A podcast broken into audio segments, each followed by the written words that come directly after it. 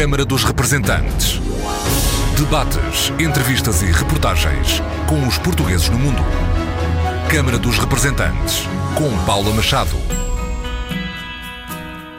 Olá, bem-vindos ao Câmara dos Representantes. Na película do tempo, o fotógrafo catarinense Milton Osteto retrata bem o que deve ter sido a epopeia destes açorianos, que o historiador Sérgio Ferreira investigou. Foram momentos difíceis que passaram lá, foram momentos difíceis que passaram na travessia e foram momentos difíceis que enfrentaram ao chegar aqui numa terra que tudo estava por fazer uma terra que tinha cerca de 300 habitantes e chegam cerca de 6 mil.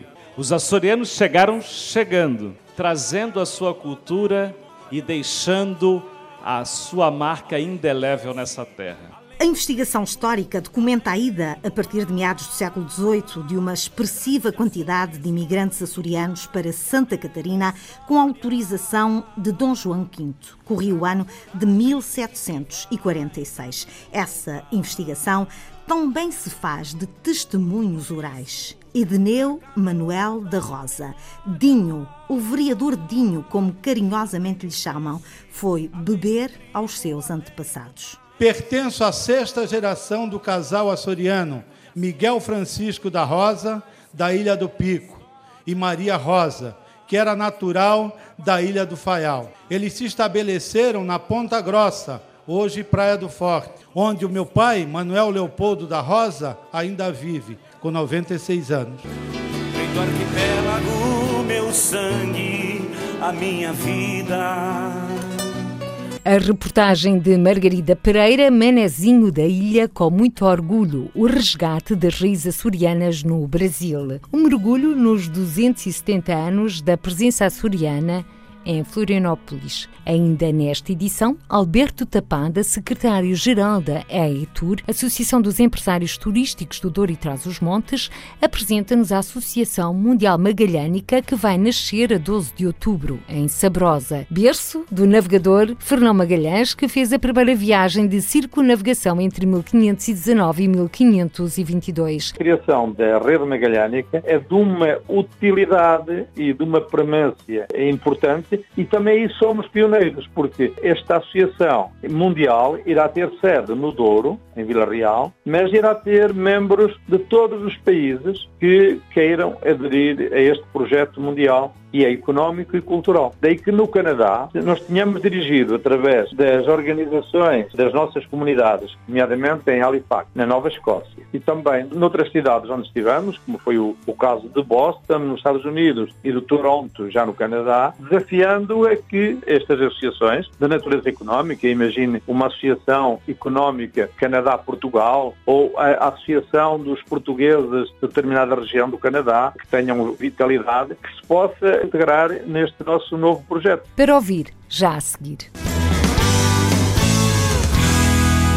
No Brasil, Florianópolis celebra o Ano dos Açores. Foi a 22 de fevereiro de 1748 que os primeiros açorianos pisaram terras de Santa Catarina. 270 anos de presença açoriana em Florianópolis. Menezinho da Ilha, com muito orgulho, o resgate das raízes açorianas no Brasil. A reportagem com a assinatura de Margarida Pereira. Para trás ficaram quase 10 horas de voo. O gigante dos ares, o A330-200, a terra suave que nem uma pena no aeroporto António Carlos Jobim. O Rio de Janeiro espreguiça-se no hino que o celebrizou mundo fora seja na voz de Caetano, seja na boca do povo. Cidade maravilhosa, cheia de encantos mil, cidade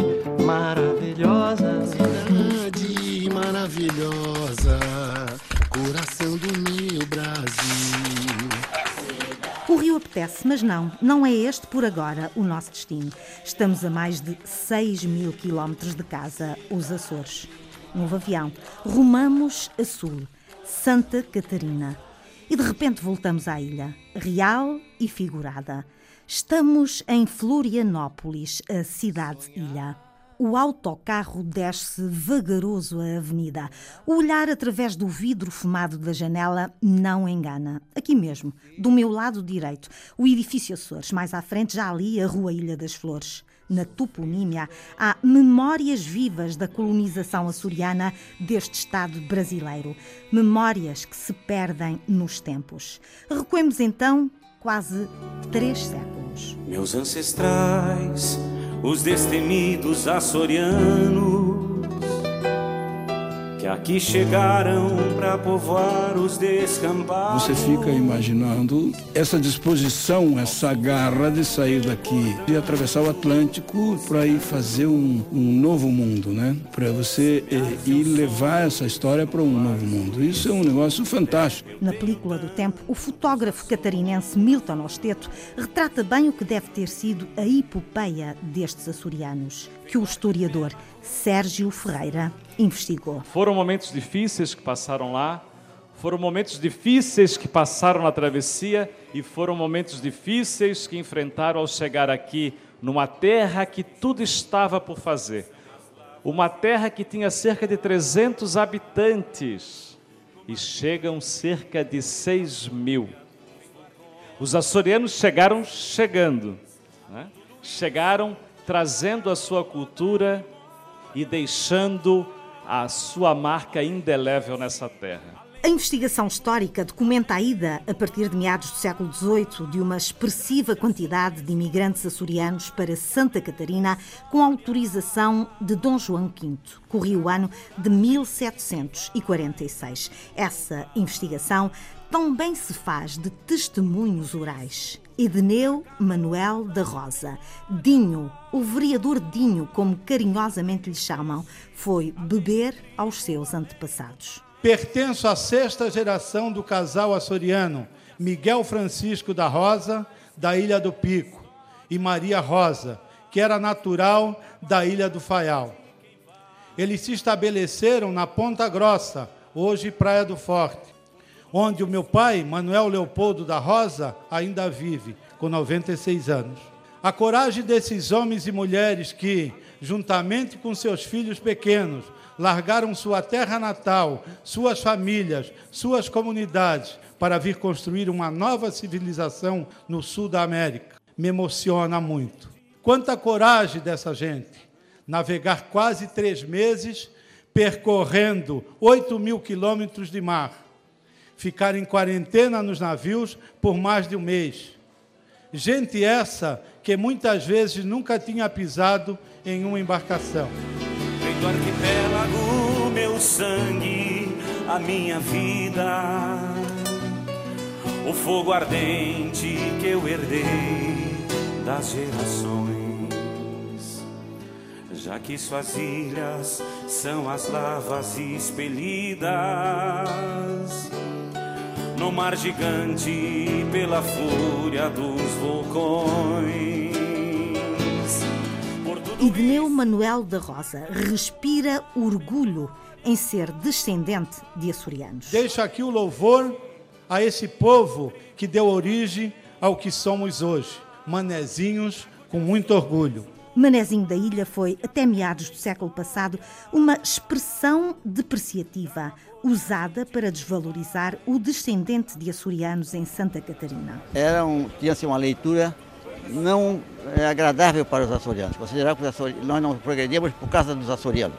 Eu também participei do grupo que nós temos que modificar esse, esse registro histórico e dar um verdadeiro sentido. Nereu Duval Pereira tem hoje 89 anos. Desde os 20, como investigador, professor universitário, dedica a sua vida à causa açoriana, no desafio constante de resgatar as raízes, de garantir a identidade. E não está só nesta causa. Tem seguidores no Parlamento. Com os açorianos, é importante que esse resgate seja feito, até pela, pela proximidade e pelo sangue que corre forte da pátria-mãe. Do governador do estado. É eu que sou nascido numa cidade com um componente forte dessa colonização, que Laguna, a cidade de Laguna, e os açorianos chegaram aqui há 270 anos atrás. formou um tecido social de pessoas responsáveis, trabalhadoras, empreendedoras, que fizeram do nosso Estado um Estado exemplo na Federação Brasileira. Do perfeito, o presidente da Câmara de Florianópolis. A colonização açoriana trouxe uma magia diferenciada à cidade de Florianópolis. Nos busca cada vez mais a reflexão e a necessidade de nos aproximarmos daqueles que nos colonizaram, valorizando e conhecendo mais a sua história entendendo mais as nossas origens e permitindo que as futuras gerações possam valorizar ainda mais essa cultura. E porque é tão importante manter e reforçar esse laço cultural e identitário que liga o povo dos Açores aos descendentes de açorianos no Brasil e no mundo? Percebe-se facilmente a importância de se conhecer as raízes da própria cultura para que haja a formação de identidade no propósito de definir a nossa cidadania. No caso concreto dos Açores, essa interação permanece quer entre as nove ilhas do nosso arquipélago, quer em qualquer outro lugar da nossa diáspora. Vasco Cordeiro, presidente do Governo Regional dos Açores no Brasil, convidado de honra do Congresso Internacional dos 270 anos da presença açoriana em Santa Catarina, iniciativa do Instituto Histórico e Geográfico e da Academia Catarinense de Letras. Já é o terceiro, 1940, 1998 e 2018. Um dos objetivos deste encontro é a produção de protocolos interinstitucionais. Claro, estou falando de instituições do Estado de Santa Catarina e de instituições portuguesas, açorianas em especial, e Portugal continental também, bem como da Espanha no caso.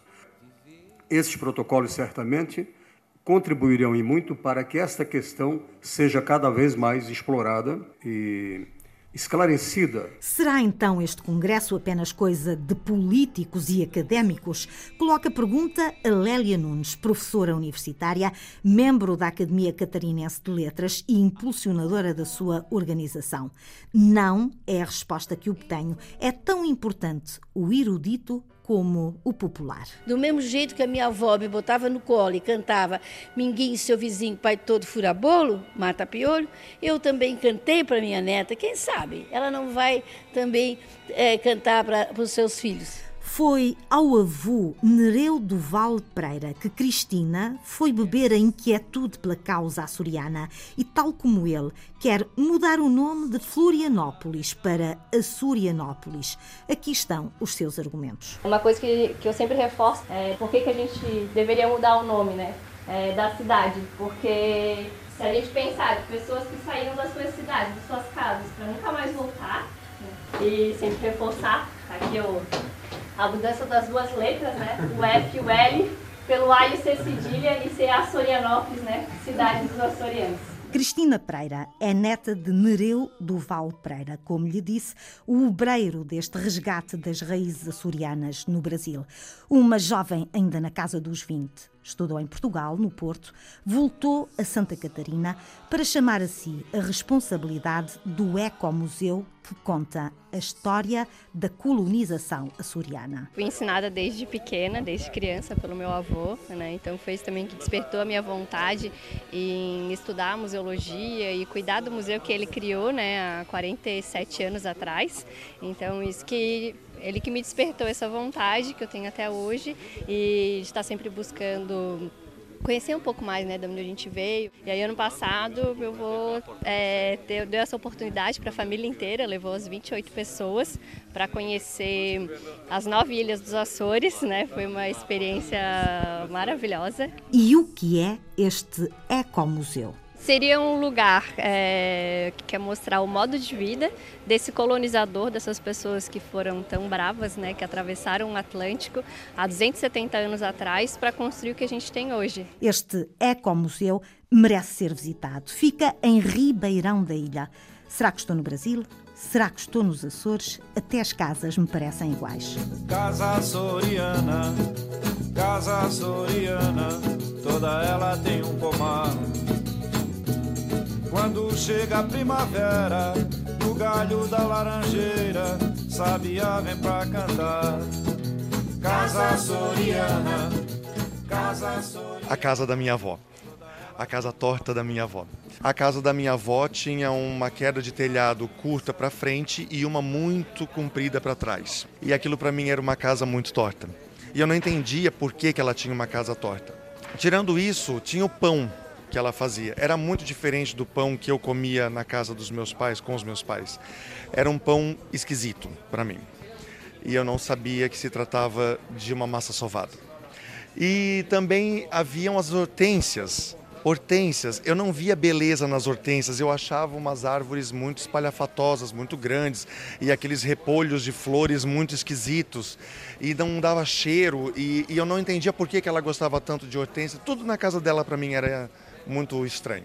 Então eu comecei a ficar um pouco a par da sorianidade. E eu pensei, poxa, então a casa da minha avó não era uma casa torta, era uma casa soriana. Perfeito. As hortênsias, elas são muito típicas nos Açores. Eu pensei, poxa vida, então não é uma flor sem graça, é uma flor também açoriana. Eu tive a oportunidade de fazer um curso em Santo Antônio de Lisboa com algumas açorianas que moram em São Paulo. E quando eu chego lá e me deparo com aquele pão pronto, eu disse: Meu Deus do céu, fizeram um pão esquisito da minha avó. Não era um pão esquisito era uma massa sovada. Este é o Gui, o Guilherme Luiz. Partilhei a mesa de refeição e a saborosa conversa com este jovem enfermeiro, mais um descendente de açorianos, que me fez esta confissão. A sua vida mudou quando descobriu a sorianidade. E depois que eu descobri que aquilo se tratava da sorianidade, a paixão foi fulminante. Me associei à Casa dos Açores, eh, fiz parte do grupo folclórico, eh, ajudo em tudo que eu posso, vivendo essa paixão de poder dizer hoje sou um Açor descendente. E aqui no Brasil nós vivemos muito isso, o orgulho de sermos Açor descendentes, o orgulho de termos essas raízes nos Açores e estarmos agora comemorando nesse ano os 270 anos da presença açoriana aqui é simplesmente maravilhoso. E o que é a açorianidade que o Gui descobriu e sente intensamente? Responde Francisco Duval Pereira, filho de Nereu e pai de Cristina. Três gerações de uma família, a mesma paixão pelos Açores. É o sentimento de pertencimento a, a um espírito, a um jeito de ser, a uma herança que chegou até nós, não é? E então é, essa alma açoriana é que nos remete, nos coloca, né?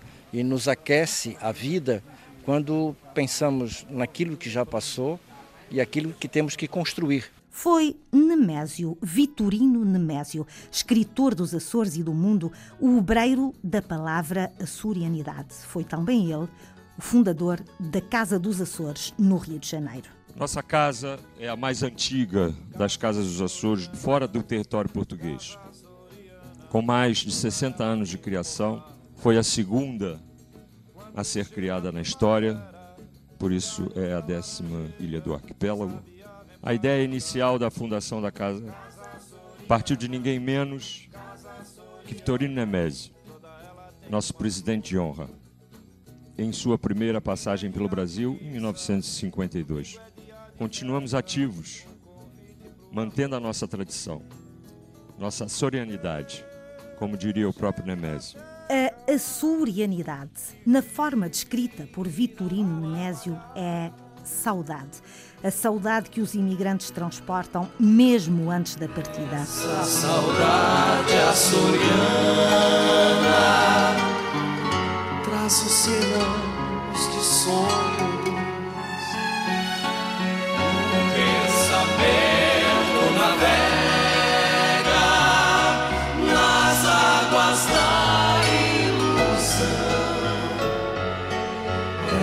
Essa saudade açoriana.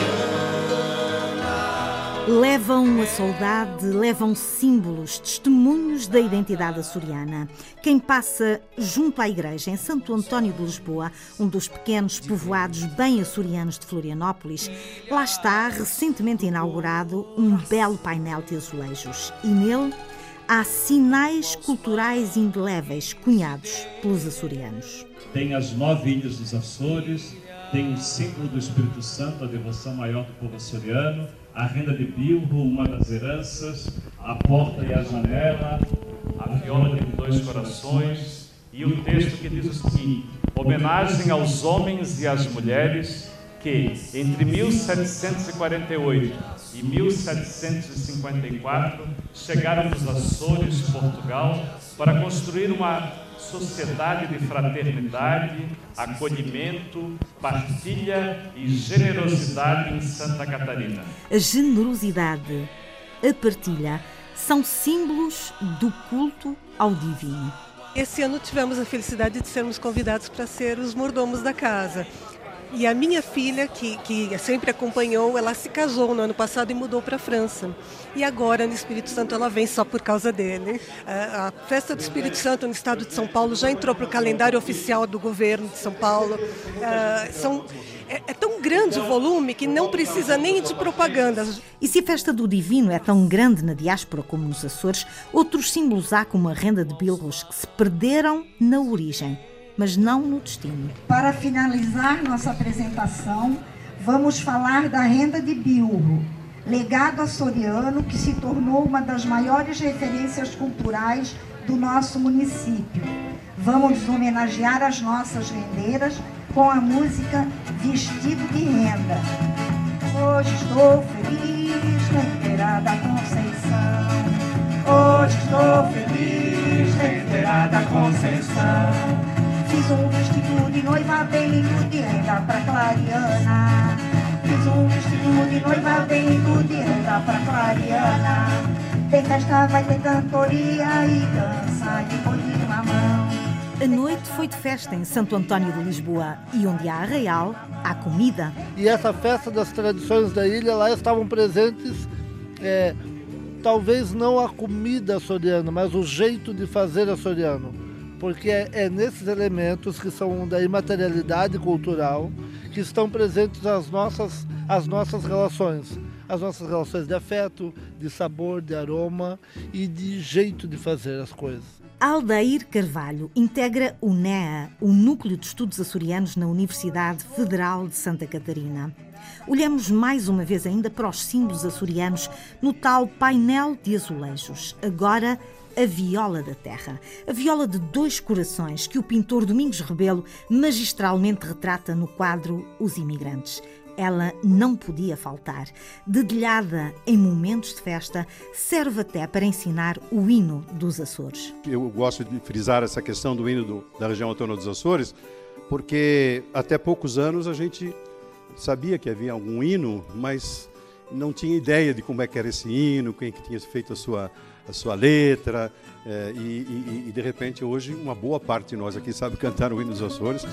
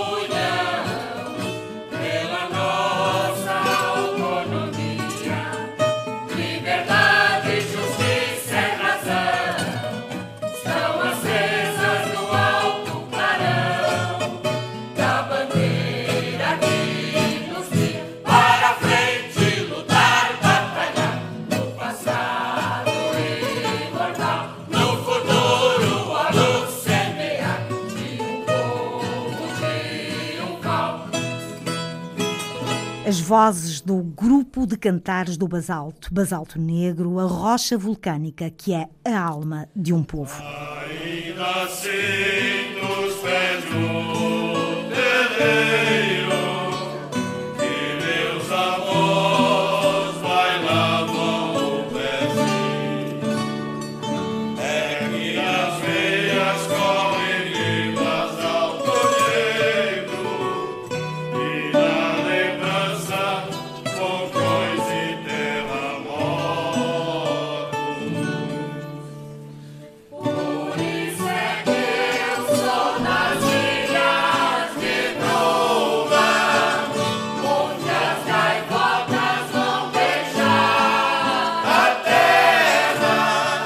Eu amo os Açores. Eu adoro os Açores. Um abraço a todos os açorianos, que eu me senti tão emocionada, eu não posso nem falar. É, nos emociona sempre que escutamos, né? Então nos lembra muito a avó, a avó paterna, os avós. É muita história bonita para se lembrar, para se recordar. Nós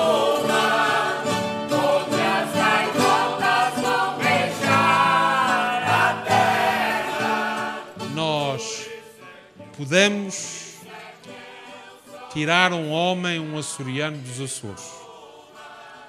Nós nunca conseguimos tirar os Açores do coração de um homem. Por isso é que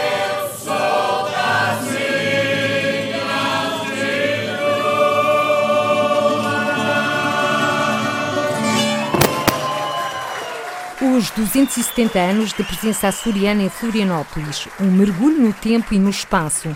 A reportagem com a assinatura da jornalista Margarida Pereira. Manezinho da Ilha, com muito orgulho, o resgate das raízes açorianas no Brasil. E do resgate da memória da matriz cultural açoriana, vamos conhecer a Associação Mundial Magalhânica, que vai nascer a 12 de outubro em Sabrosa, berço do navegador Fernão Magalhães, que fez a primeira viagem de circunavegação entre 1519 e 1522. Um projeto da AETUR, Associação dos Empresários Turísticos do Douro e Traz os Montes, para fomentar o turismo e negócios à escala global.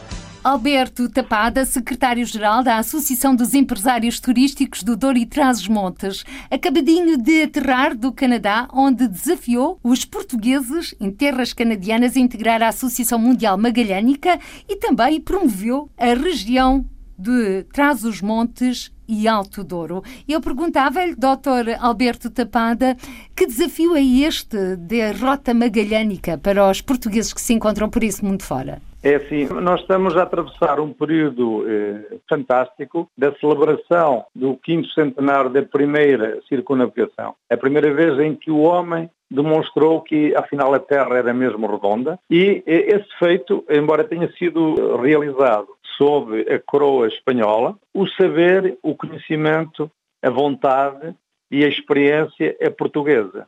Frão Magalhães, que é um de Sabrosa, eh, promoveu o grande feito, o maior feito da humanidade, naquele quadro histórico, de tentar provar aquilo que se deduzia, mas que era necessário demonstrar que era a esfericidade da Terra. E, portanto, a sua viagem, a partir do Ocidente, através do Cabo Magalhânico, mais tarde batizado assim na América do Sul, pelo Pacífico, até chegar à zona das Molucas, onde o Fernão Magalhães morreu, mas onde tinha estado como militar português antes. Portanto, ele é o primeiro homem que viu a Terra toda redonda e inteira. Portanto, este é um elemento fantástico da identidade e da história de Portugal tem que ser uh, realçado. Com base nisto, o governo português, a partir da resolução do Conselho de Ministros, número 24 de 2017, criou uma unidade de missão para uh, promover toda a celebração destas comemorações e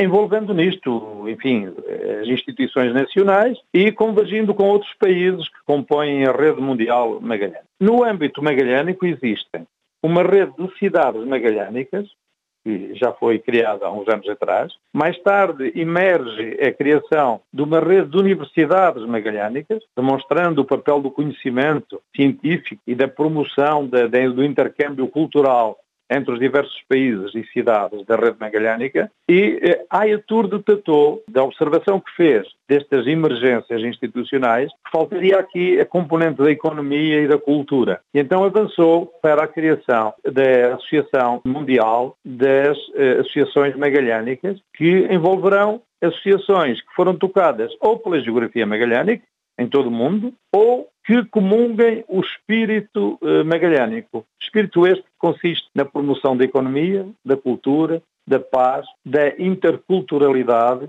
da paz entre os homens, da busca de consenso, que no fundo aquilo é o papel que Portugal tem procurado desempenhar na cena internacional nos últimos anos. E, portanto, Esta questão da criação da, da rede magalhânica é, é, de uma utilidade e de uma premência importante e também somos pioneiros, porque esta associação mundial irá ter sede no Douro, em Vila Real, mas irá ter membros de todos os países que queiram aderir a este projeto mundial e é económico e cultural. Daí que no Canadá nós tínhamos dirigido através das organizações das nossas comunidades que estavam presentes, nomeadamente em Halifax. Na Nova Escócia. Na Nova Escócia. E também, digamos, noutras cidades onde estivemos, como foi o, o caso de Boston, nos Estados Unidos, e de Toronto, já no Canadá, desafiando a que estas, eh, estas associações de natureza económica, imagine uma associação económica eh, Canadá-Portugal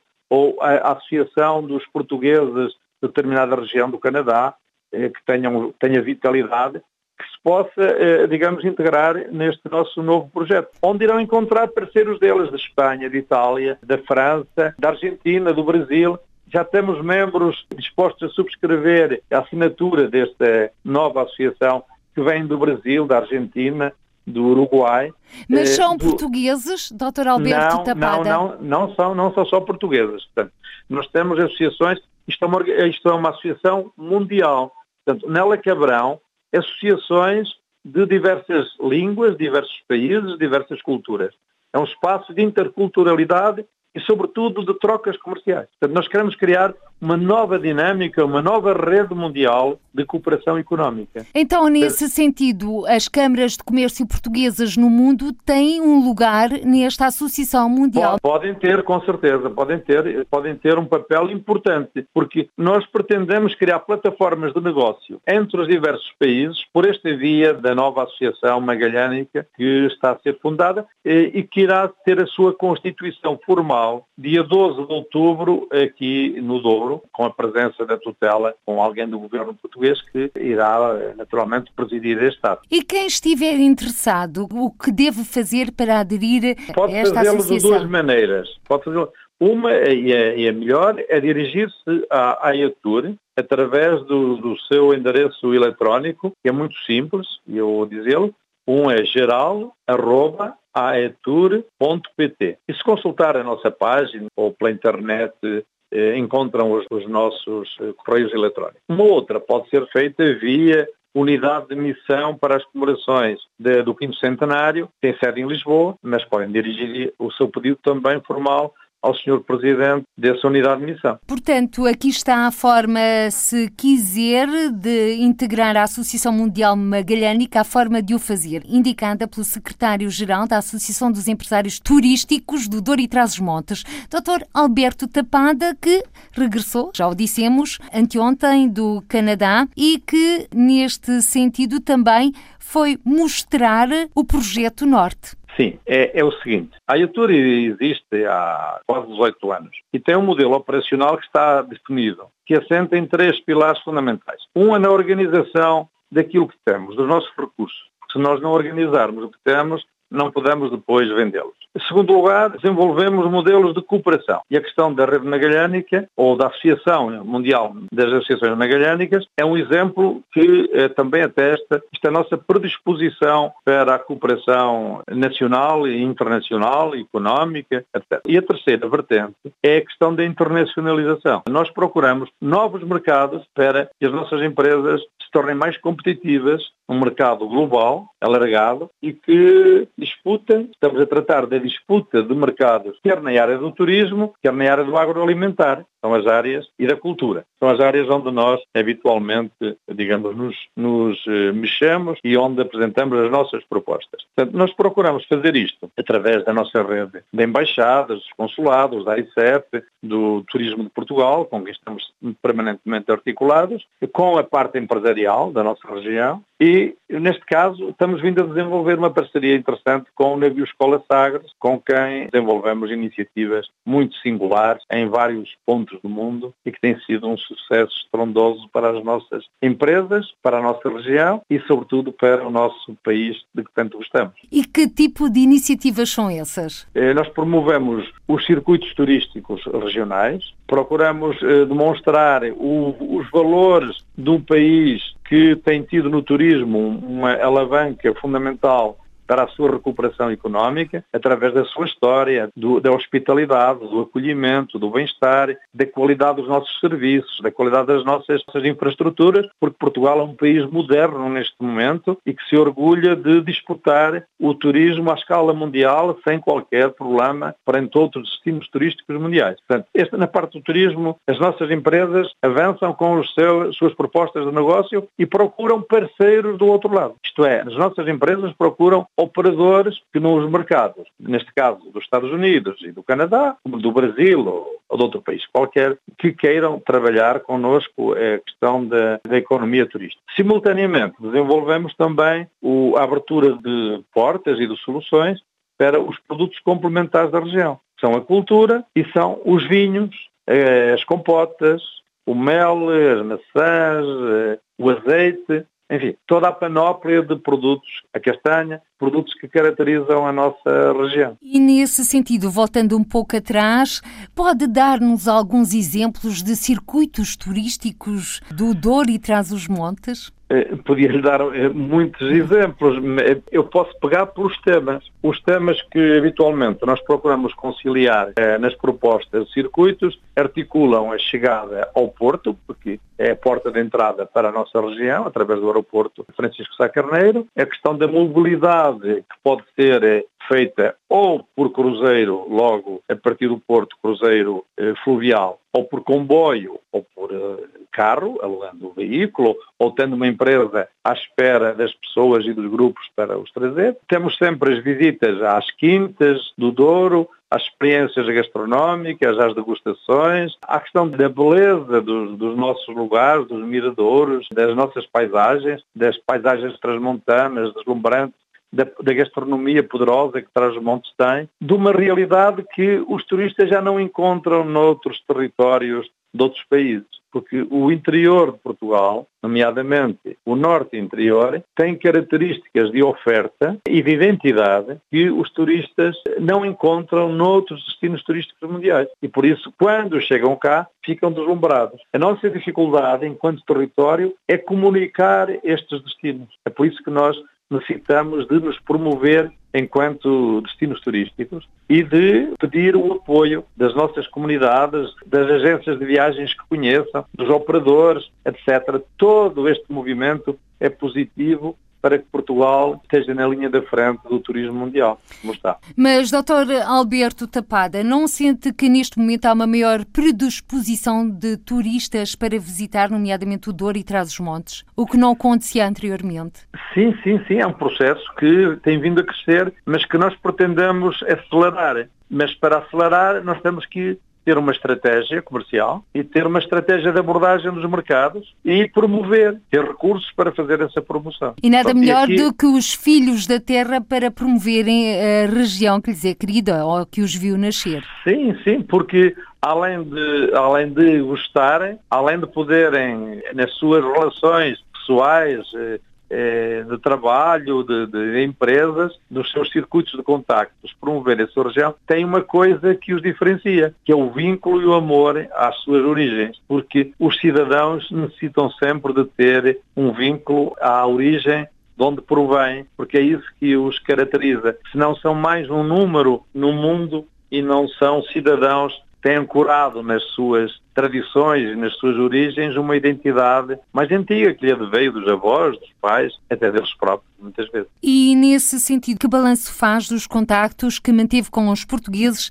nas visitas que efetuou aos Estados Unidos e Canadá, nomeadamente a Toronto, à Nova Escócia, a Boston? Olha, o, o primeiro sentimento que eu recolhi é de uma grande, de uma grande emoção que os nossos eh, imigrantes, os nossos cidadãos que estão noutros países sentem ao verem alguém que vai daqui para estabelecer contacto com eles. Depois, um segundo aspecto é que essa promoção e esse encontro verificado a bordo do navio Escola Sagres, então multiplica muito mais esse sentimento porque há ali um, vínculo de identidade ligado exatamente à questão dos mares, da descoberta, daquilo que é de que é, que é o orgulho nacional associado à, à nossa epopeia marítima, ao tempo em que Portugal liderou à escala mundial o conhecimento, a inovação, e que foi centro do mundo. Portanto, esta nostalgia que está um pouco associada, ela é convertível em mobilização para se redescobrir o nosso território. Depois, há muitos portugueses que já estão ligados também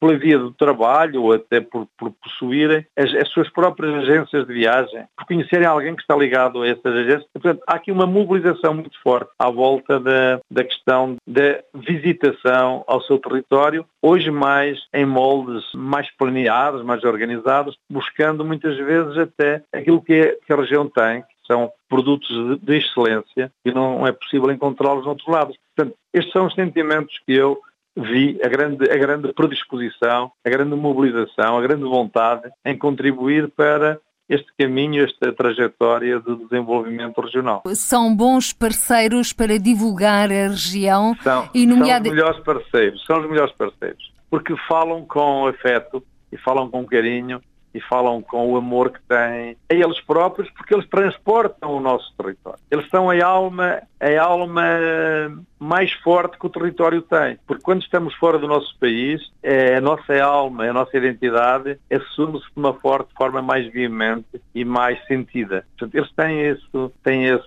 esse, esse, esse apor acrescido em relação aos cidadãos que continuam cá, como eu. E agora, Alberto Tapada, secretário-geral da EATUR, qual é a próxima deslocação? Nós agora, no, nós agora, no âmbito deste projeto, não temos nós temos uma deslocação, vou-lhe falar dela, mas no âmbito deste projeto nós, estamos nós vamos receber em outubro próximo, entre 20 a 25, operadores turísticos e jornalistas internacionais, mundiais, que vêm visitar a nossa região e vêm escrever sobre ela e vêm visitar as condições técnicas daquilo que nós lhe apresentamos e vêm fazer negócios, vêm estabelecer parcerias. Em outubro, em simultâneo com a criação da Rede Mundial Magalhânica, eh, vai decorrer um plano de, e um programa de visitação na, na, nossa região por parte de operadores selecionados, distribuídos à escala mundial, que vão estar cá no sentido de fazermos eh, negócios com as empresas e com os circuitos que nós lhes apresentamos. Portanto, este é o, é o que vai acontecer já em outubro próximo. Relativamente à questão da viagem, nós vamos ter uma outra viagem em finais de julho, porque vai decorrer em Montevideo, no Uruguai, a cumbre de, da América Latina, dos municípios da América Latina. E nós vamos procurar esse momento para fazer a promoção da nossa região, porque temos ali interlocutores de todos os países, do México até o Chile, está toda a América Latina representada naquela cimeira eh, que vai decorrer no Uruguai e, portanto, nós estaremos lá presentes para continuar a fazer a nossa promoção. E qual é a mensagem que vai levar? É a mensagem de, um, de Portugal como um país multicultural que se afirma por esse motivo, pela sua cultura, pela sua história, que se afirma pelo caráter, digamos, dos portugueses, saberem conviver, da tolerância, dos valores da democracia, dos valores do apego ao país e de, um país, e, e de afirmarem um país que é um país que lhes hoje transmite orgulho por ser um país de vanguarda, na, na, como eu disse já anteriormente, na área do turismo, do acolhimento e da prossecução da paz mundial. Muito obrigada, Dr. Alberto Tapada, secretário-geral da AETUR, Associação dos Empresários Turísticos do Douro e Trás-os-Montes, pela sua participação nesta edição do Câmara dos Representantes, para nos apresentar a Associação Mundial Magalhânica, que vai nascer a 12 de outubro em Sabrosa, berço do navegador Fernão Magalhães, que fez a primeira viagem de circunavegação entre 1519 e 1500 522. Ainda nesta edição, mergulhamos nas raízes açorianas em Florianópolis, com a reportagem de Margarida Pereira. Menezinho da Ilha, com muito orgulho, o resgate das raízes açorianas no Brasil. Por hoje ficamos por aqui. Até ao próximo encontro. Seja feliz. Câmara dos Representantes. Debates, entrevistas e reportagens com os portugueses no mundo. Câmara dos Representantes, com Paula Machado.